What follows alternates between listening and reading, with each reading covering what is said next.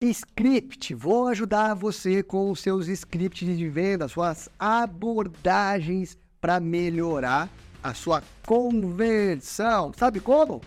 Te mostrando sete perguntas para você fazer para o seu cliente que vão ajudar você a fechar muito mais negócio. Beleza? São sete perguntas que, se você fizer, você vai ajudar a conduzir o seu cliente para o fechamento muito mais rápido. Então, Bora lá, sem enrolação. Primeira pergunta que você deve utilizar ou pode utilizar, hein? A, primeira fase das perguntas eu recomendo para que você utilize logo depois que você apresentar os, a sua proposta, o seu, o seu preço, fizer ali uma, uma. Quando o cliente perguntar, ah, mas quanto tá, não sei o que e tudo mais, que você apresentar para ele sua, o preço do seu produto, do seu serviço, você já emendar com alguma dessas frases, beleza? Primeira delas, passou o preço? Você prefere no cartão ou no boleto? Olha que frase simples. Ela ajuda você a conduzir o cliente já para o fechamento. Por quê?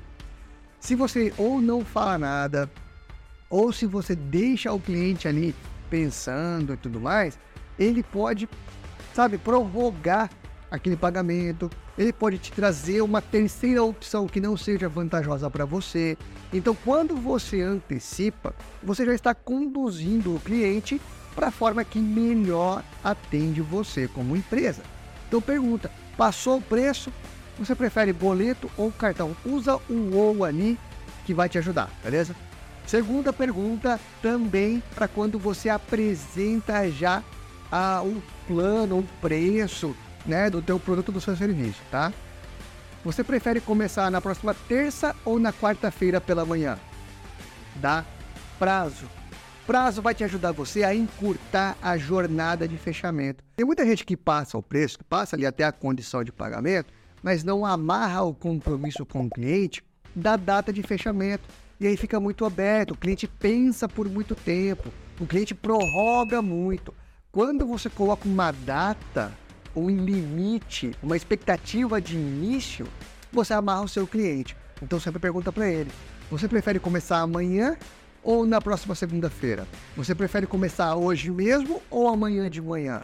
Você prefere que eu lhe entregue ainda hoje ou no final de semana? Use seu favor. Terceira frase, para você utilizar ainda quando apresenta o preço do seu produto ou do seu serviço. Posso confirmar a entrega para amanhã? Posso confirmar o agendamento para segunda-feira? Posso confirmar. O posso confirmar gera ali uma sensação de compromisso firmado, gera ali uma sensação no cliente de que, poxa, não tem como fugir. Você está conduzindo delicadamente o seu cliente para o fechamento fechamento, a venda, a negociação é você conduzir o cliente, é se relacionar conduzindo. E ele use o posso confirmar, porque isso vai fazer você ter a honra, o compromisso com ele na grande maioria das vezes. Quarta frase para você utilizar no seu dia a dia é quando o cliente apresenta alguma objeção para não fechar com você. Imagina que, poxa, você foi, entendeu, fez, né, analisou as necessidades dele, viu como que você pode ajudar. E aí quando você apresentou a proposta, o cliente fica, ah, mas não sei, não sei, quem sabe, vou pensar, vou não sei o quê. Fica o seguinte para ele, usa a seguinte frase para ele, tá? Fulano, o que nos impede de fechar esse negócio hoje? O que está faltando para a gente bater o martelo? Pergunte. Pergunta o que está faltando, porque às vezes não está faltando nada. E o fato de do vendedor, da vendedora, não amarrar esse fechamento, logo que tem uma, uma objeção, impede o cliente de fechar. Ele acaba prorrogando, deixa para depois, a venda esfria, a negociação perde o impacto e você vende menos. Então, se surgiu uma objeção, pode perguntar: o que impede a gente de fechar hoje? É só isso? É só essa objeção? E aí, na sequência, se eu resolver essa objeção, então, se eu resolver esse problema, tá fechado? Olha que bacana, hein? Essas duas frases utilizadas juntas, né? A frase 4 e a 5, você consegue saber e antecipar se você tem, de repente, alguma outra coisa que impeça você de vender. Então, quando você faz essa pergunta, você está ajudando você e o seu cliente a tomar a decisão mais rápido.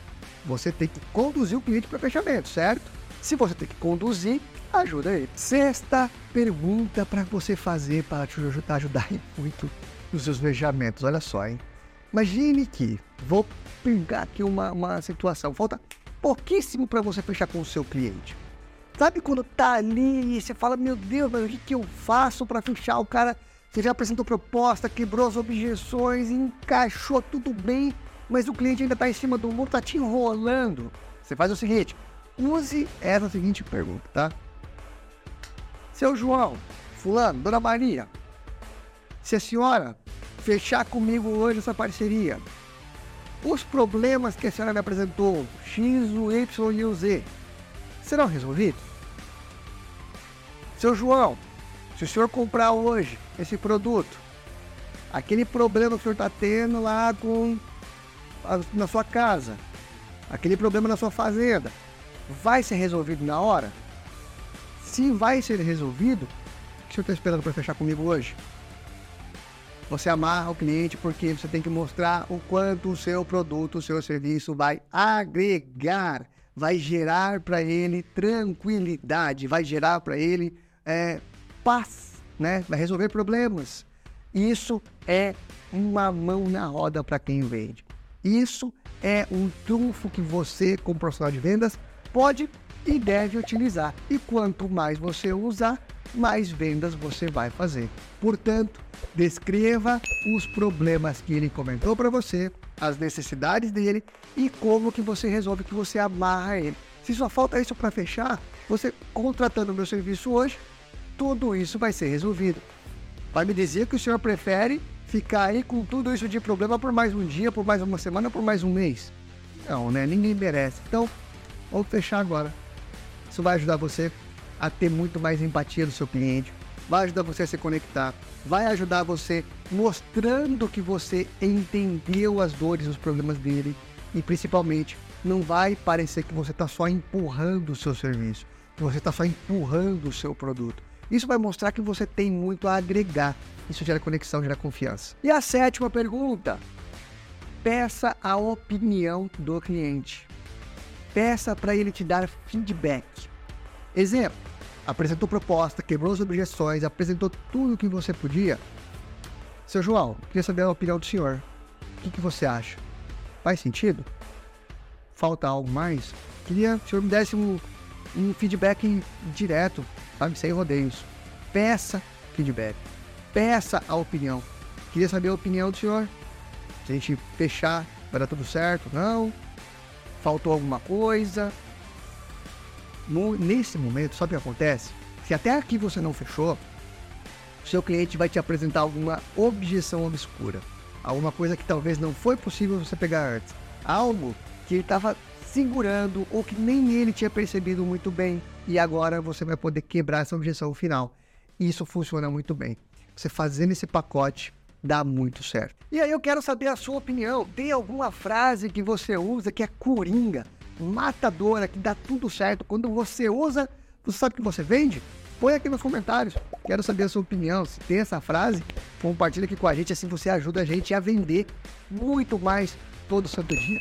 Se inscreve aqui no nosso canal, curte, compartilhe esse conteúdo com quem você acha que pode ajudar. Grande abraço, ótimas vendas!